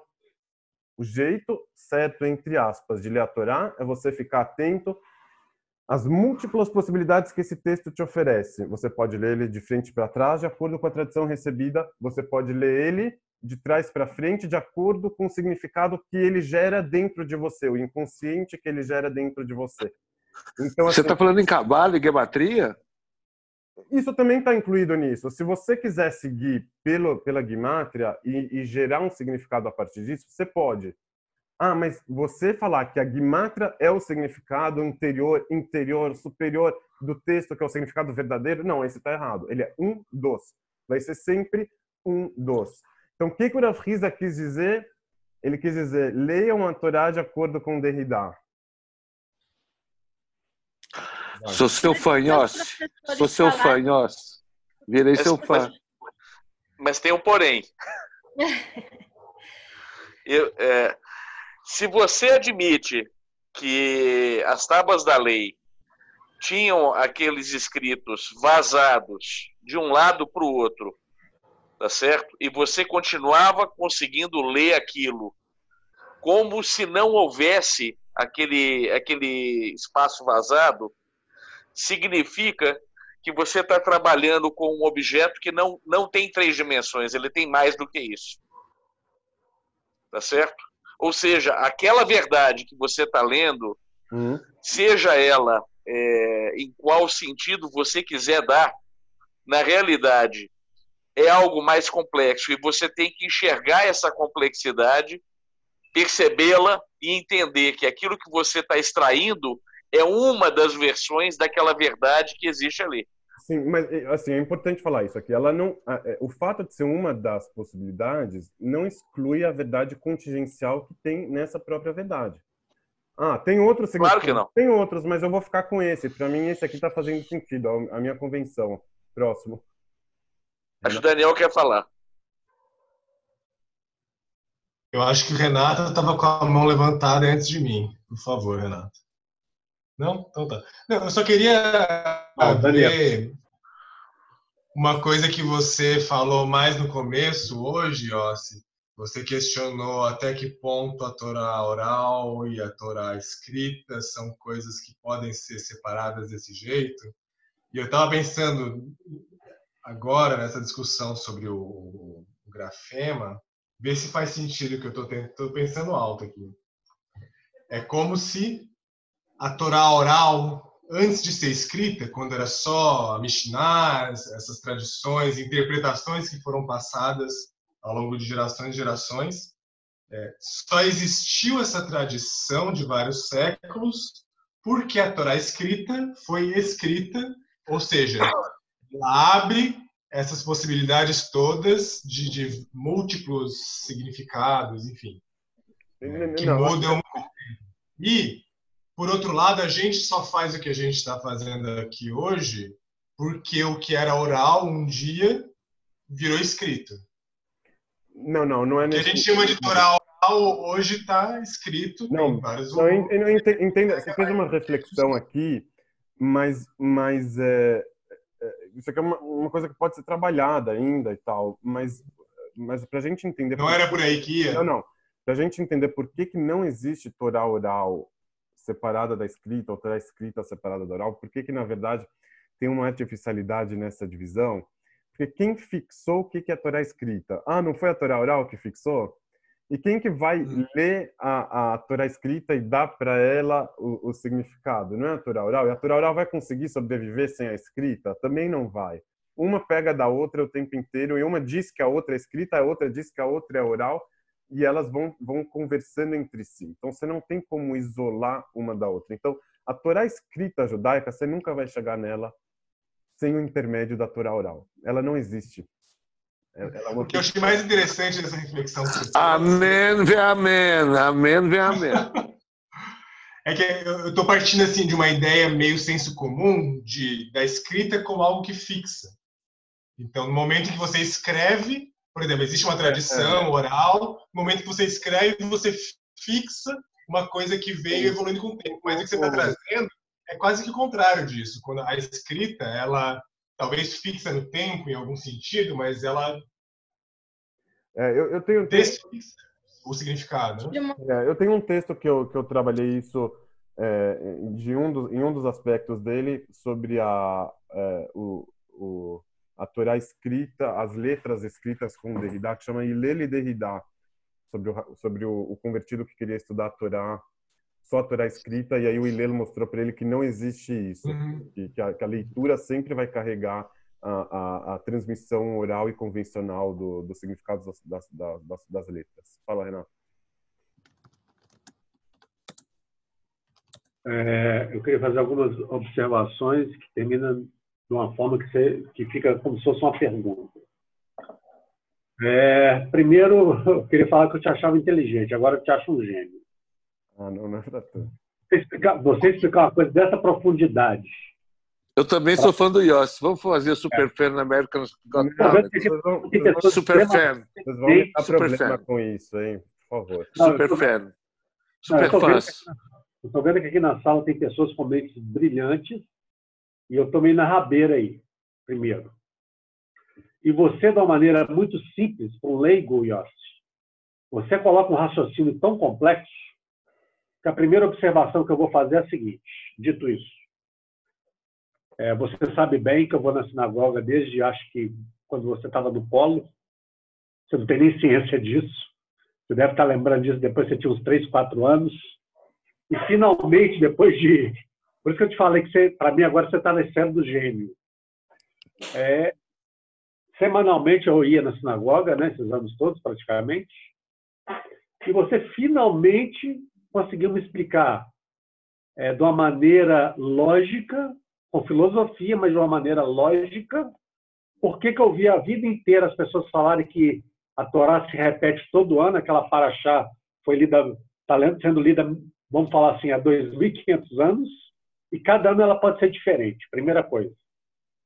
Eu não entendia, porque no meu mundo era uma historinha literal. E, e cabia aos grandes sábios interpretar para a gente dar os outros significados. Não, você está me explicando que a própria pessoa pode a cada ano ver uma faceta diferente daquela leitura daquela paraxá.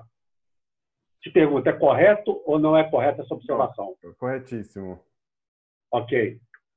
Você me deu a resposta depois de quase 30 anos que eu vou na sinagoga, tá? E meia hora ô, de gente, aula. Ô, gente, se eu soubesse, eu já tinha te falado na sinagoga antes. Agora, essa inteligência aí do Yossi vem do pai, né? Filho de peixinho, peixinho é. Filho do Nissim. Você esperava o quê? Vamos lá. É menospreza a risca, então, não. Que vamos, vamos continuar, vamos continuar, porque. É, agora, agora, outra observação que vai acabar com a pergunta também. É, eu queria saber, é uma pergunta, tá? É, as tábuas da lei vieram escritas sem os Nekudot? Sim. Tem, tem uma, tem uma, tem inclusive um, um dos rabinos que ele entendeu a, a, a predominância do significante contra o, o significado dentro das palavras da Torá, justamente por esse fato, pelo fato de não das, das palavras da Torá não virem com os pontos. O Rabbi Nachman de Breslev, eu acho que falou isso. Se fosse para ter um significado fixo, ela viria com os pontinhos. Então, como ela não vem com os pontos, você pode pontuar do jeito que você quiser. Então, por mais que tenha uma pontuação é, é, é, convencional para se ler na Torá, no rito e tal, mas na hora de interpretar, aquelas letras vão te jogar outros significados. É, é eu acho, só posso. Que eu acho que isso é interessante porque não só nesse caso o significado, que são muitos, mas os significantes também podem ser muitos, né? Já que não tem os pontos, uma mesma palavra pode ter muitos significantes. Isso, o próprio significante vai mudar, é verdade. Exato. É... Então, Ior, só para concluir. Epa, peraí, eu tenho em dúvida aí. É porque quando você lê Torá, geralmente fica uma pessoa do lado com uma Torá de Nakudot, para você não errar. Como é que é isso? Não, não, mas no rolo da Torá não tem pontinhos, é isso que, isso que a gente está falando aqui. Entendeu? No rolo da Torá não tem um pontinho. Então você vai, isso vai te permitir outras leituras. Olha aqui. Não, a... Vamos continuar, porque senão a gente vai, vai, vai ficar parado aqui. Tem mais dois pontos, tá? Vocês me permitem? Claro. Eu de vocês. E o meu. Sobre, dois pontos sobre esse mesmo assunto. Isso, continuando aqui na, na leitura daquele, daquele trecho. É, as três, as, os três exemplos que eles trouxeram lá, tá? que o Rabino trouxe, é, é, pensando bem, tem um motivo claro por que, que, é, que, que aquelas três palavras significam. É, eu acho que, inclusive, as pessoas de Israel, quando que eles me curtiram lá, foi foi mais por causa dessa, dessa, dessa explicação. Pelo menos ninguém xingou. É, coloquei aqui de volta no chat. Ele trouxe três exemplos. A primeira é Nevuv. Nevuv significa esculpido. É, e, e, e, tem, um, e tem um, um, versículo na Torá, que, é, que eu acho que é o único que está escrito a palavra Nevuv, esculpido, que está falando assim: Deus estava mostrando uma tábua que deveria ser colocada no tabernáculo. Era uma, uma, um mandamento divino sobre arquitetura. Nós temos aqui a Luciana, é, que, eu, que eu li o mestrado de, que eu vi o mestrado dela citando Walter Benjamin, entre outros, recomendo no YouTube. É, então aqui Deus estava falando uma lei de, de, de, de, arquitetura. Você tem que fazer uma tábua esculpida, é, não é esculpida, é oca, cavada, tipo, do mesmo jeito que eu te mostrei na montanha. Está escrito isso no passo. Depois posso passar a, a referência. Então, a palavra nevuv e a palavra berrar na montanha estão no mesmo versículo. Esculpido, ou melhor, cavado, do mesmo jeito que eu te mostrei na montanha. Então veio o sábio e falou, nevuv ao contrário, boben, né? esculpido, não é por acaso. Berrar, na montanha, aí ele, ao contrário também, berrar ele transformou em rahab, tá ali no, no, no chat, quem quiser olhar. Então essas duas palavras estão no mesmo versículo. A última também é uma palavra que está escrita na Torá, não nas tábuas da lei, que é a palavra saru. O que, que significa saru? Saíram, fugiram do caminho. É, saíram do caminho. Onde, sobre o que está escrito esse versículo? Está escrito assim: Saru Maher, saíram rápido do caminho que eu ordenei, fizeram para eles um bezerro de, de estátua, um bezerro de, de, de pedra. Era um versículo que estava falando assim: os judeus estavam lá no Monte Sinai, mas Saru, saíram rápido do caminho e fizeram um bezerro. Então vamos lá, a leitura que eu estou fazendo aqui. A palavra esculpida e a palavra montanha, ou seja, aquilo que Deus mostrou para eles na montanha, será que os judeus entenderam do jeito certo e ficaram para sempre no mesmo caminho? Será que eles captaram a mensagem? Vem a terceira palavra e fala: não, Sarumaer, saíram rápido. Então, as duas primeiras palavras estão no mesmo versículo e dizem uma coisa: Deus mostrou uma coisa por meio é, é, do, por meio de uma pedra cavada na montanha. Naquele caso, ele estava falando de uma tábua que tinha que colocar no tabernáculo. Então, você deu uma mensagem por meio de uma pedra cavada. Eles receberam essa mensagem, tipo de modo geral, o que, que aconteceu lá no Monte Sinai? Deus falou XYZ. Os judeus receberam a mensagem, captaram tudo do jeito certo, entenderam o que, que Deus queria, ou passou 40 dias eles pecaram no bezerro de ouro? Passou 40 dias eles pecaram no bezerro de ouro. Então, quando o rabino veio quis te falar que as palavras podem ser lidas de trás para frente, e ele trouxe três exemplos de palavras que podem ser lidas de trás para frente, o que, que ele estava falando? Você falou para uma pessoa ABC, às vezes ela entendeu CBA e, e saiu tudo diferente, saiu errado. O que, que ele está te falando? Ele está te falando uma coisa, um ensinamento que vai na direção contrária de tudo que a gente falou aqui. Não é só que a Torá ela tem múltiplas é, possibilidades. Ela tem múltiplas possibilidades, verdade. Mas dentro dessa multiplicidade de verdade, de mensagens, ela tem também as mensagens negativas, as mensagens destrutivas, aquilo que a pessoa pega da Torá e faz o bezerro de ouro.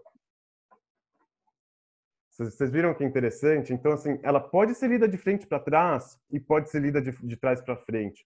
Esse de trás para frente, a gente pode ler de, um, de uma forma generosa, de Derrida, falando que tem múltiplas verdades, múltiplas interpretações, múltiplas possibilidades, mas você pode ler também por uma faceta daquelas é, mais é, eu vou usar aqui mal termo, tá? Não peguem, mas mais conservadora, mais mais é, mais cética. Escuta, ah, você quer interpretar sozinho? Não, toma cuidado para você não chegar no bezerro, igual aconteceu ali. Esse é o exemplo que ele está dando. Esculpido na montanha saíram. O que é esculpido na montanha saíram? São os caras que fizeram o bezerro depois de receber a palavra esculpida na montanha. Então, assim, aqui você tem a, você tem a possibilidade e, o, e, o, e tem a advertência também. Ah, você, você tem mil jeitos de interpretar, verdade, mas tem também aquele outro jeito que vai é, é, é de trás para frente e que pode te levar para um lugar ruim, para um lugar que não é a intenção. Supondo que existe intenção. Isso aqui é, um, é uma possibilidade de interpretação que eu mesmo estou oferecendo aqui. Talvez não, nem tenha isso. Você vai falar, ah, não, não tem nada a ver. Tipo, cada, cada não, não existe verdade. Não existe caminho ruim. É, é uma coisa que a gente pode retrucar, né, em cima disso. Existe, existe uma possibilidade ruim? Pode chegar em um lugar ruim? Pode também. Ah, o que é ruim? Vamos discutir também, né? Ok, para um vai ser ruim, para o outro não. Supondo que os dois lados considerem que, que exista alguma coisa ruim.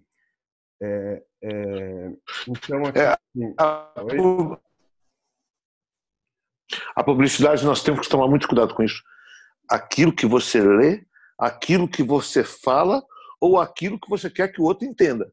Que nem sempre aquilo que você fala, é aquilo que o outro tem. Sim, sim. É, é, vamos lá, tem, é, é, desculpa que eu, que eu falei que tinha mais dois, antes na verdade eram três, tem mais dois ainda. O, o, o, o fato, da, o fato da, da, das letras na tábua estarem esculpidos, ele não é trivial nesse contexto. Por quê? Diferente da letra escrita com, com, com, com tinta sobre papel, que acontece? Você tem a substância da letra, da tinta, e você tem o papel. São, são duas coisas separadas, não é? Então, o que, que, que essa, essa forma de, de expressão te remete? Existe a palavra por si só e existe a realidade. A palavra é colocada sobre a realidade.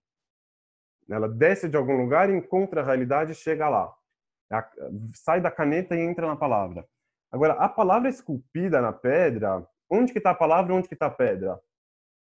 É a mesma coisa. É aquela ideia do grafema, do, desde o começo. A palavra esculpida na pedra, na pedra é a mesma coisa. Então, assim, a, a, a religião e a realidade é a mesma coisa. A palavra de Deus e o objeto que foi criado é a mesma coisa. Não há nada fora do texto, tipo, nessa, nessa interpretação aqui. Então, assim, quando o Rav Rizda vem e fala que era esculpido de frente para trás e que dava para ver do mesmo jeito, não é tipo não é à toa que estava se tratando de uma palavra esculpida e não de uma palavra escrita. Então assim, se a palavra escrita tem aquela vantagem sobre a palavra falada, a esculpida tem mais ainda, que ela não consegue se dissociar do, do, da matéria sobre sobre a qual ela está escrita. Então assim, quando a gente vai chegar é, nesse ponto, o que, que vai significar para a gente as múltiplas possibilidades, o que, que vai significar para a gente a, a, a palavra que não se dissocia da realidade, a religião com a qual ela e a realidade são a mesma coisa.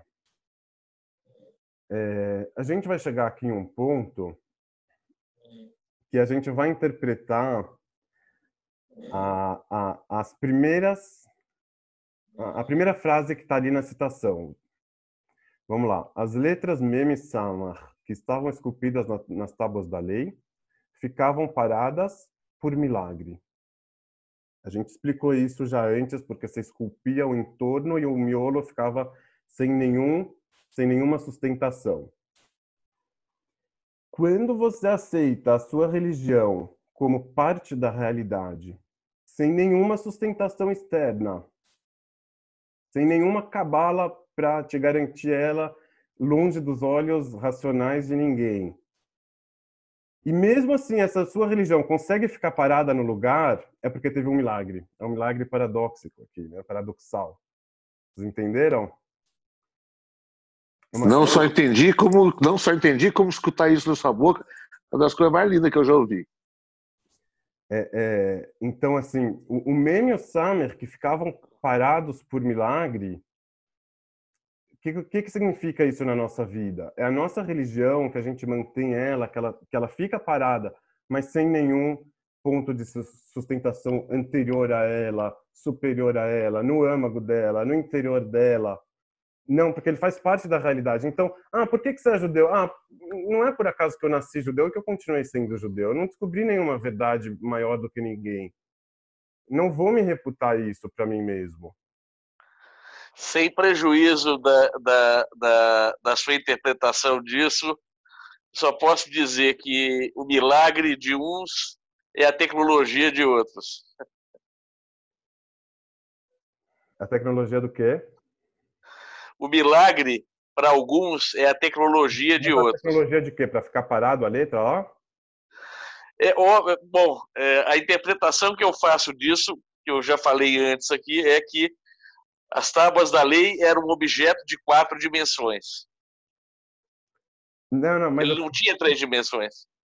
Mas assim, aqui, aqui o milagre é, é baseado ainda no que, que a gente já, já viu nas outras vezes. Né? A gente não está discutindo o milagre fático ou não. Eu tô, eu tô, eu pegando aqui a, a, a, percepção do milagre, né? Então, o cara que estava vendo e entendeu que aconteceu um milagre, que é o cara lá da Guimarães, e eu tô lendo que ele falou que era um milagre. Eu não vou discutir com ele se foi um milagre ou não, se aconteceu ou não.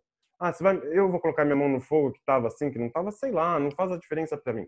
Eu estou interpretando, estou interpretando essa percepção de milagre dentro do contexto da nossa vida, que é o quê? É o cara que que, que, que, que recepciona a religião como um fato dentro da vida dele. Então ele não discute esse fato.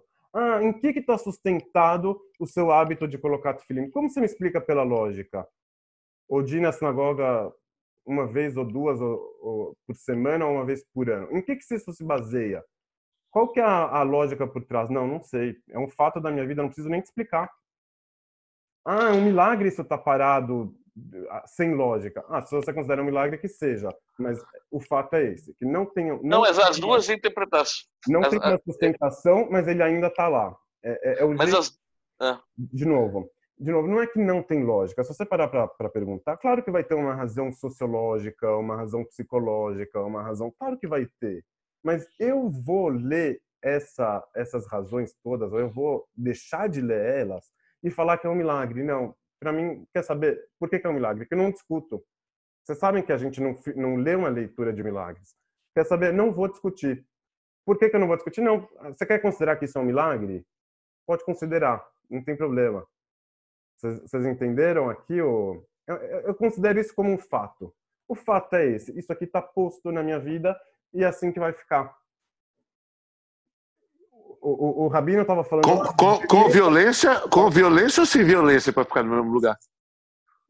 Então, é, é, é, uma pergunta também, né? É uma pergunta válida. Talvez vai ficar sem violência, porque, de novo, quando você precisa comprovar isso, quando você precisa forçar isso, falar assim, não, é obrigatório que fique, você bota violência. Mas quando você aceita a realidade como ela é, você aceita o fato, você pode ficar sem a violência da obrigação, da imposição porque é um fato. E se é um fato, você não precisa forçar. Se você precisar forçar, é porque não é fato, é porque você está fabricando, está construindo. Vai cair. Quem quiser voltar aí para a saideira, assim, eu acho que eu já já terminei, tá? A exposição, desculpa que, que hoje foi longo, mas é. Quem quiser voltar. Brilhante, brilhante, brilhante. Você é brilhante. Ah, obrigado. Eu é, não veio de graça, né? Estudei, pensei, quis trazer para você. Vai cair, tá, Leon? Aí a gente volta. Fala. Vai cair. É, qual a fonte? O livro do Derrida? São os três primeiros Sim. dele. Escreveu em, em 68. É, eu achei uma fonte boa sobre a linguagem. Eu vou, eu vou mandar no chat quando voltar. Você tem aí? Boa da gramatologia, a voz e o fenômeno, a escritura e a diferença. Mas assim. Ah, escreve escreve isso no, tá? WhatsApp, no WhatsApp. Põe isso no WhatsApp para mim. Coloque no WhatsApp. Tá. Seria legal para todo mundo. Eu ia gostar também. Tá.